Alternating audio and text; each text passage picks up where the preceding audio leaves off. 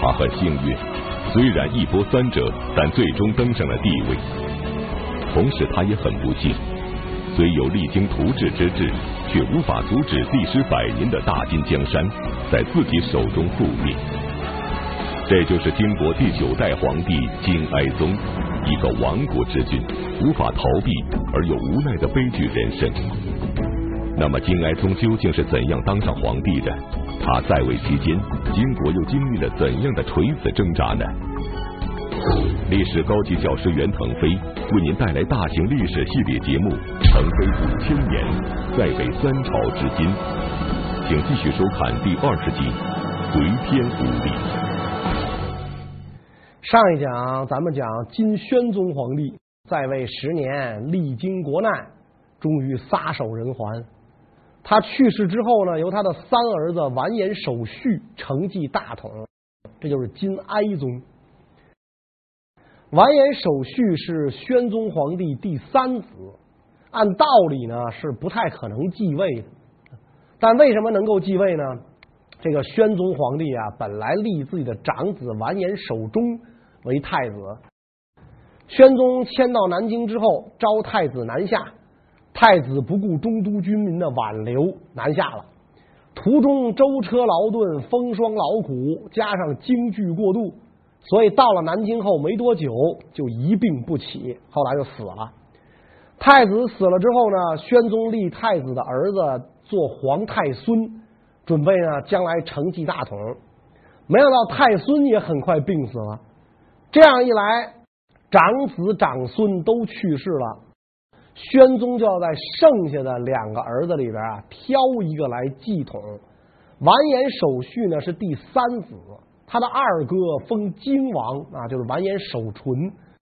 按说这个守纯啊比他年长，但是完颜守绪的母亲是宣宗的爱妃，而他的姨呢是皇后，就是宣宗啊娶了完颜守绪的母亲和他的姨，娶了姐儿俩啊，子以母贵。完颜守绪呢，就得以立为太子。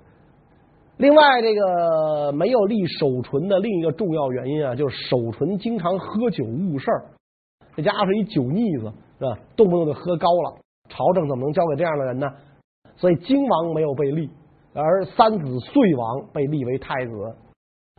完颜守绪继位的时候啊，也不是一点波折都没有。宣宗病重时，感觉自己要不行了。就跟身边的这个伺候他的妃子讲说：“快招皇子入宫啊！”但是呢，宣宗没有明确说叫哪个皇子。奉旨的这个宫人跟守纯的母亲庞氏关系很好，赶紧找到这个庞妃啊，说皇上马上要不行了，现在叫皇子呢，没说叫哪个，你赶紧把你儿子叫进来，先到先得。于是守纯就进宫了啊。守绪知道守纯进宫的消息之后，大吃一惊。他知道京王要夺位呀，赶紧调集东宫侍卫保护皇宫啊，然后命令守卫宫城的人打开大门啊，说我要进去。守城的人一看是皇太子啊，不敢拦他，就打开门让他进去了啊。宣宗皇帝啊，最后这口气儿可能比较长啊，不放心的事比较多，且咽不下去呢。啊，所以没等宣宗皇帝咽气儿，守绪领着自己的侍卫就冲进了皇宫。冲进皇宫之后，第一件事儿就先把二哥守纯软禁起来，然后父亲终于把最后一口气儿咽下去了。守续在父亲的灵前继位，这就是末代皇帝金哀宗。啊，哀宗继位之后，一想二哥居然想要谋朝篡位呀，啊，我不能饶了他，我要把他杀掉。啊，他当时就安排有关部门给我二哥定个罪啊，定个什么罪？怎么才能杀他？消息传出来，他的母亲慈圣皇太后就把他叫进宫啊，说儿啊，听说你要杀你二哥是吗？哀宗说，国家大事啊，您就别问了。他阴谋篡位，差点儿子的皇位就不保，差点他就是皇上，所以一定要杀他。老太太就把头上的首饰摘下来，是吧？然后跪在地上了，哀宗一看吓坏了啊！我妈怎么能给我下跪呢？啊，这儿子出去还有脸混吗？是吧？也赶紧跪下了啊！这个皇太后就跟他讲，海陵王滥杀宗室，搞得咱们完颜一族啊人丁凋零，所以咱大金国才到了今天这步田地。如果咱们完颜氏人丁兴旺，良将辈出，咱至于受蒙古这样的欺负吗？当年咱吞辽灭宋，何等威风啊！啊，说你现在亲生兄弟、亲哥们弟兄就一个了，就你二哥一个，你还要杀了他啊？说你这不是上演海陵王骨肉相残的一幕吗？啊，老太太说，如果你不放了你二哥，我就不起来。哀宗一听，既然我妈求情，那好吧，您起来吧，是吧？我不杀二哥。啊，京王虽然没有被杀，但是呢，仍然一直被幽禁，是吧？这个直到蒙古人攻破南京之后，他被蒙古人杀掉了啊。但是毕竟呢，这个金国末代呢，没有上演骨肉相残这一幕。由于啊，有这么一位好母亲教养。哀宗皇帝虽然是个亡国之君，但是确实跟中国历史上所有的亡国之君都不一样。他是非亡国之君而当亡国之运，祖宗作孽啊，报应在了子孙的身上。金哀宗有惊无险的登上了帝位，成为金国历史上的第九代皇帝。然而，他从父辈手中接过的是一个满目疮痍、腐败不堪的破落江山。即使金哀宗再有雄才大略，也不可能扭转金国衰亡的命运。而这一点似乎在他继位之初就已经有所预示。哀宗继位的那一天，宝座还没坐稳，外面刮大风，风大到什么程度啊？宫殿上的瓦都给掀下来了。大臣一看，是吧？不祥之兆啊！莫非要亡国是怎么着？是吧？当年伪齐皇帝继位才出现这种事儿呢。我主真龙天子啊，先皇第三子啊，是吧？怎么可能出现这种事儿呢？大家这惊愕还没完呢。守宫殿的侍卫来报告啊，说门口一男的啊，站在皇宫正门承天门门口，披麻戴孝，一会儿哭一会儿乐，是吧？问他为什么？这人说：“我笑啊，笑朝中无人，朝中将相都所用非人，所以我要笑啊。那你为什么哭呢？我哭大金就要灭亡了。”大臣们一听，气的哟！刚才那档子恶心事儿没完，又来这么一乌鸦嘴，竟然说咱大金要灭亡。皇上刚登基，他就说这个，于是奏明皇上，这人应该当街处斩啊，让老百姓们看看诽谤当今是什么下场，大不敬，应该处斩。哀宗皇帝说了：“哎，国家都到了这步田地，允许百姓直言正事。既然他对朝政有意见，要允许他发表意见啊。即使是话语里边含着讥讽，也不要管他，那让他说去吧。那老百姓心里不痛快，说两句还不允许吗？因为说两句你把他杀了，那弄不好他就起义了，是吧？你想维稳，结果越来越不稳，是吧？大臣们一看皇上这么好心。”那得了啊，此事作罢了。哀宗皇帝登基之后啊，这个是想大有作为一番的，处罚奸党啊，然后呢，为抗蒙战争中捐躯的将领们设立精忠庙祭祀啊，表彰抗蒙战争有功人员。凡是归降蒙古的金国将领，只要能够弃暗投明，反正归来，既往不咎，一律提升官爵。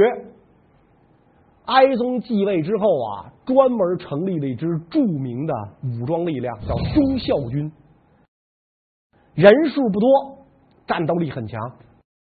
忠孝军在金朝后期抗蒙战争当中，就充当灭火队的角色，哪儿有危难，忠孝军就冲到哪儿去，人人能够跟蒙古人拼死命啊。呃，这些人呢，大多是游牧民族出身，精于骑射，战斗力很强。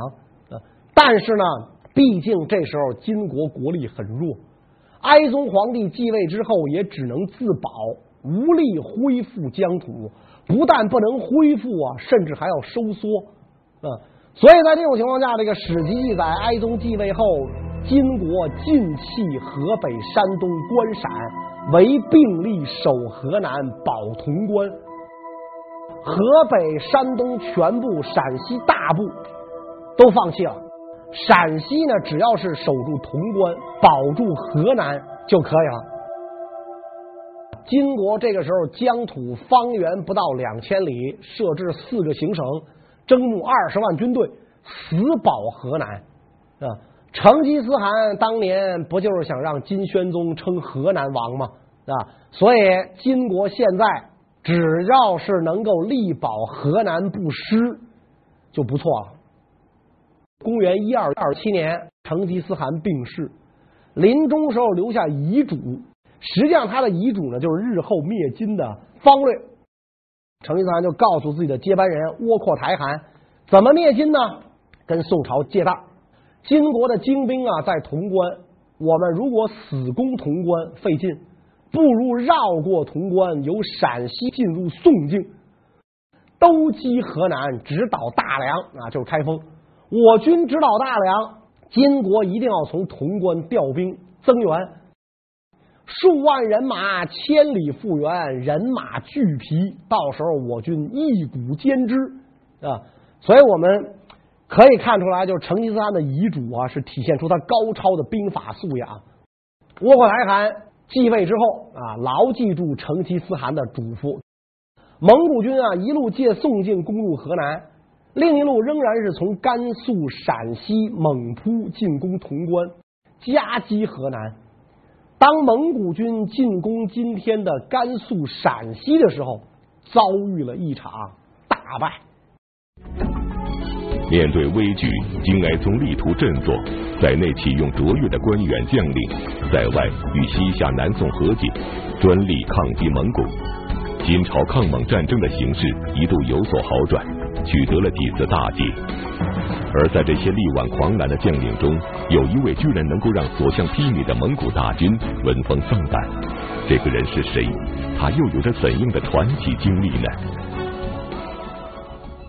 金国出现了一位挽狂澜于既倒的英雄名将，叫完颜陈和尚，学名啊叫完颜仪，字良佐。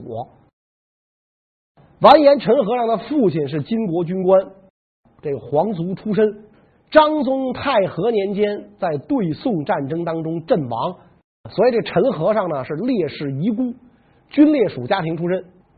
陈和尚家在丰州啊，就是今天内蒙古呼和浩特。二十多岁的时候呢，这个被蒙古军俘虏，他的母亲啊仍然在丰州，由族兄协烈抚养。陈和尚就老想找机会逃跑啊，得到这个蒙古人信任之后，有一次请假。啊，说你看，我想回家看看我妈，想省亲。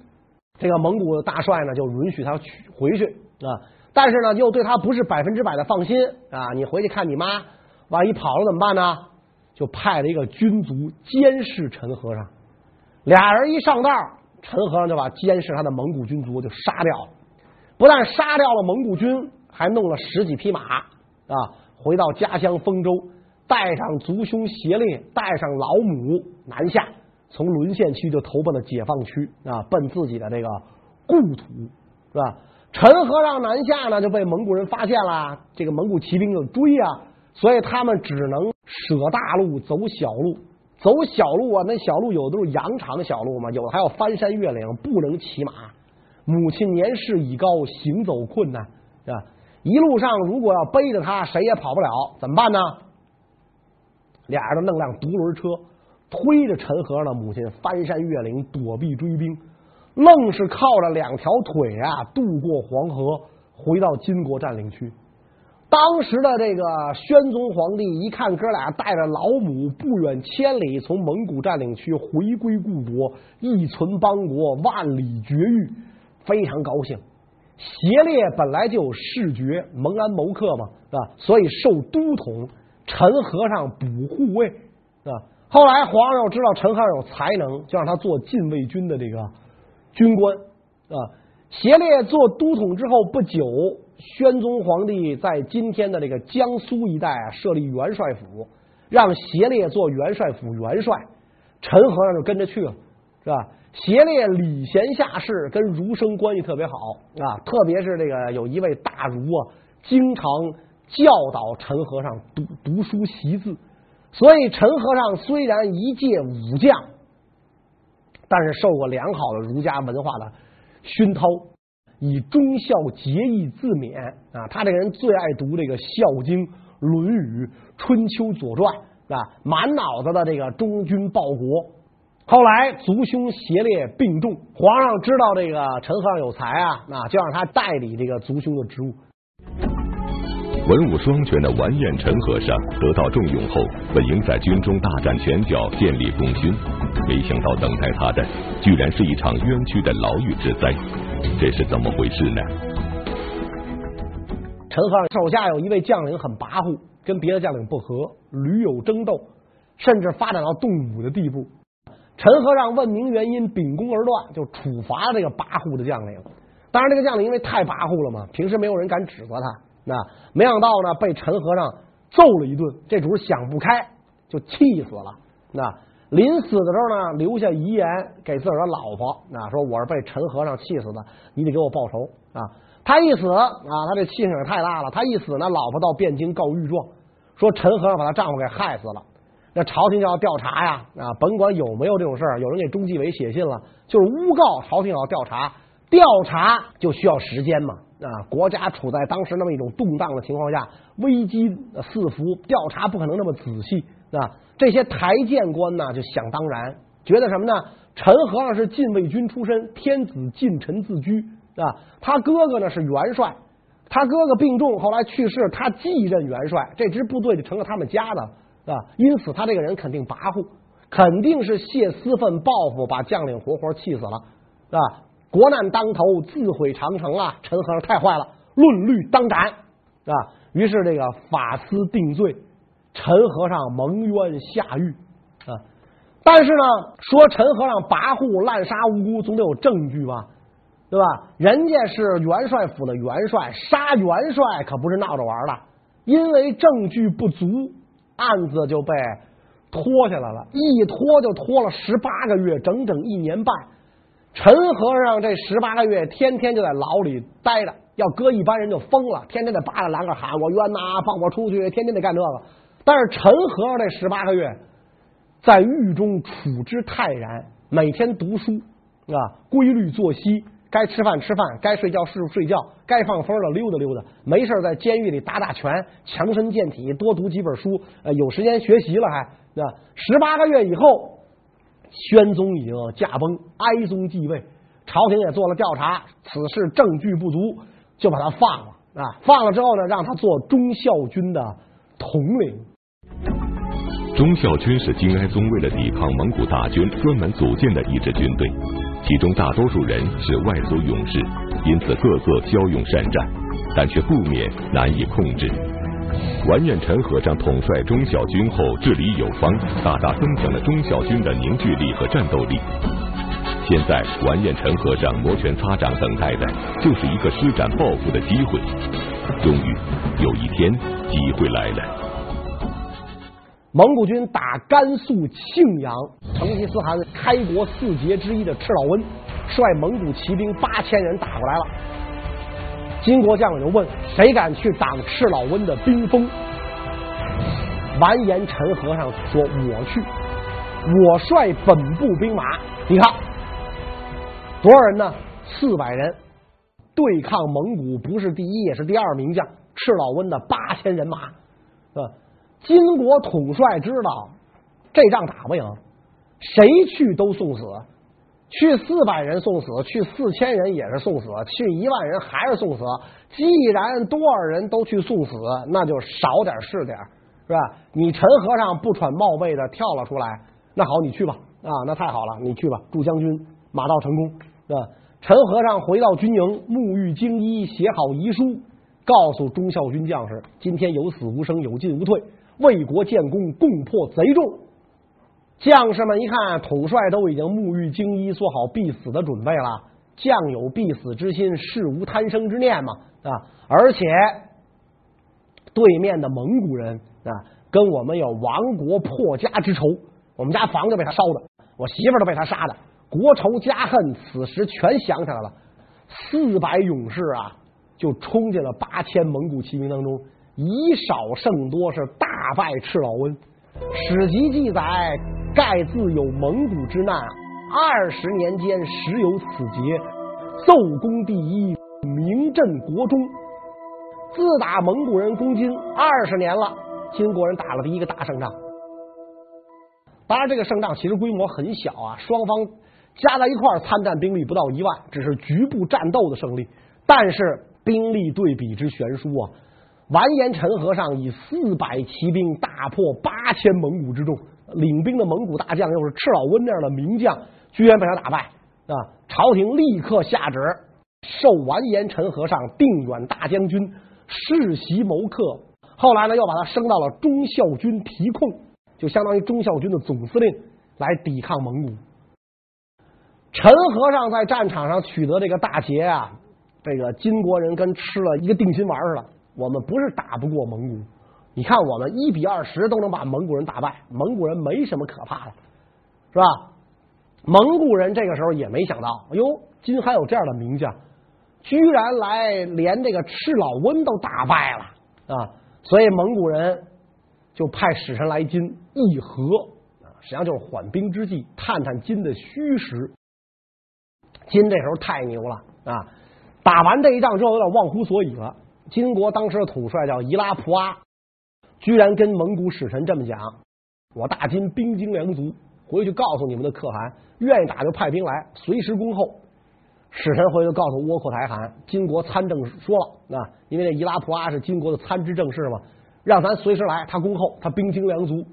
窝阔台汗一听，呵，你小子刚打了只兔子就叫的字儿是猎人啊，你有什么了不起的？这么一场小战争的胜利是吧？你让我随时来是吧？我来了。窝阔台汗点齐人马杀过来了啊，蒙古大军打过来，伊拉普阿傻眼了。我只是吹了一句嘛，你随时来我恭候，结果你也不见外，你真来了。那当时陈和尚啊，在河北作战，解魏州之围，是吧？这个伊拉普阿打仗就是靠着陈和尚才改，是吧？所以他赶紧跟朝廷讲啊，把陈和尚给我调来，那我的消防队长赶紧来，他不来这仗没法打，啊。所以蒙古军当时进攻甘肃、陕西，如入无人之境。金国统帅平章政事完颜和达、参知政事伊拉普阿屡战屡败，一路就退了下来。伊拉普阿这个人呐，虽然也是个忠义之士，但是毫无远略，而且呢，心胸狭隘，妒贤嫉能。陈和尚为人刚直不阿，当年在他手下的时候，就跟底下人聊天议论伊拉普阿，说伊拉普阿呀，他现在是我们大将军。但是他专门干强掠的事儿，打蒙古人不行，老祸害老百姓啊！今天俘虏三百人，明天弄个一两千头羊啊！士卒们跟着他疲于奔命，帮他抓人，帮他逮牛羊。士卒累死是小事儿，把老百姓逼反了是大事儿。一旦蒙古人进攻，可就没人愿意为朝廷出力，国家可就有危难了啊！他这一说。有人就把这话告诉伊拉普阿，说陈和尚看不起你，说你只会抢东西，你毫无远略，你不配做大将军。伊拉普阿有一次宴请诸将喝酒的时候啊，伊拉普阿就问陈和尚说：“你是不是说过这种话呀？”啊，换成一般人啊，肯定说我没说过呀，对吧？谁说的？有录音吗？这别人诬告我呀，啊！没想到陈和尚把酒杯一放，说：“对啊，没错啊，就是我说的，是吧？你怎么办吧？”伊拉普阿没见过这种人啊。是吧？你要说不是，你给我个台阶下，我就下来了，是吧？因为你在私底下议论，我也没听到，我也无所谓。有人告诉我了，我要是不吭声呢，显得我这个大将军太窝囊，我这统帅怎么当啊？所以我当面问你一下，你是不是说我的坏话啊？你要懂事，不敢不敢，大将军英明，你你这么说不就完了吗？结果你告诉没错，是我说的。伊拉普阿一下傻了，是吧？不知道怎么接话了，只好说以后有什么话呀，你当面说。别在底下议论我，是吧？你熟读《春秋左传》，在底下议论我不是君子所为啊！他只能跟陈和这么讲。完颜陈和尚是金国末年一员难得的名将，他刚直不阿，屡建奇功，使抗蒙战争取得局部胜利，为没落的金朝挽回了一些颜面。然而国难当头，仅凭完颜成和尚几员猛将浴血奋战，还是无力回天。当蒙古大军再次发动洪水猛兽般的进攻时，金国将如何应对？整个蒙军战线的战况，此时又是怎样的呢？蒙古军要打陕西凤翔，守军告急，一日几次告警，报给朝廷。朝廷下旨给前线的两位指挥官何达和蒲阿，速速进兵解凤翔之围。凤翔一丢，潼关不保。结果何达和蒲阿见蒙古军势大，大军逡巡不进，一再跟朝廷讲：“我们去了也是送死，不管用。”最后逼得哀宗皇帝没辙，只好给这两个统帅下旨，说：“现在凤翔守军告急，你们就算象征性出兵打一下也好，是吧？你不能解凤翔守军之围，也可以减轻一下他的压力。皇上就差说我求求你们了，你们给个面子出兵吧。”在这种情况下，这二位才出兵啊！既然皇上说象征性的出兵也可以，那我就象征性的出一下兵吧。两个人象征性的派出一点人马，象征性的比划了一下，然后很实在的就逃了回来，是吧？凤翔守军任其自生自灭，我就不管了。很快，凤翔沦陷。凤翔沦陷之后，金军往后退。陈和尚这个时候就已经回到军中了，又该他大显身手了。在陕西道回谷露了个大脸，大败蒙古名将速不台。速不台父子名将啊，熟悉蒙古历史的人提到这个人肃然起敬。蒙古军三次西征，速不台参加两次，而且都是主帅啊。这样的一员蒙古名将，在道回谷被完颜陈和尚给打败了啊，所以等于这个完颜陈和尚两绝蒙古名将赤老温速不台。全是这级别的啊！一般人陈和尚都不跟你交手，不屑于打你，要打就打名将。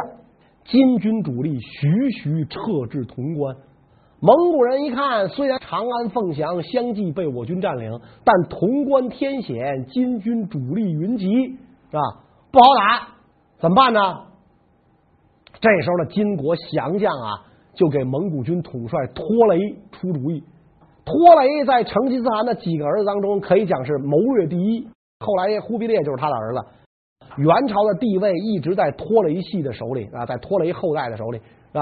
金国降将呢，给拖雷出主意，说我们何必在潼关这个地方没完没了的跟金国人较量呢？金国人所依靠的无外乎就是潼关和黄河天险。我们不如由宝鸡入汉中，迂回兜击进攻河南，一战可成。拖雷一听，主意好啊！金国降将咬起旧主人来，比我们都狠，还能咬到要害。马上跟自己的哥哥窝阔台汗建议啊，说这个主意您看怎么样？我来一琢磨，哎，这招不错。哥俩一拍即合，蒙古大军放弃了，夹击河南，就从宝鸡入汉中，从南边绕过来。攻入河南境内，直奔金国的首都开封而来。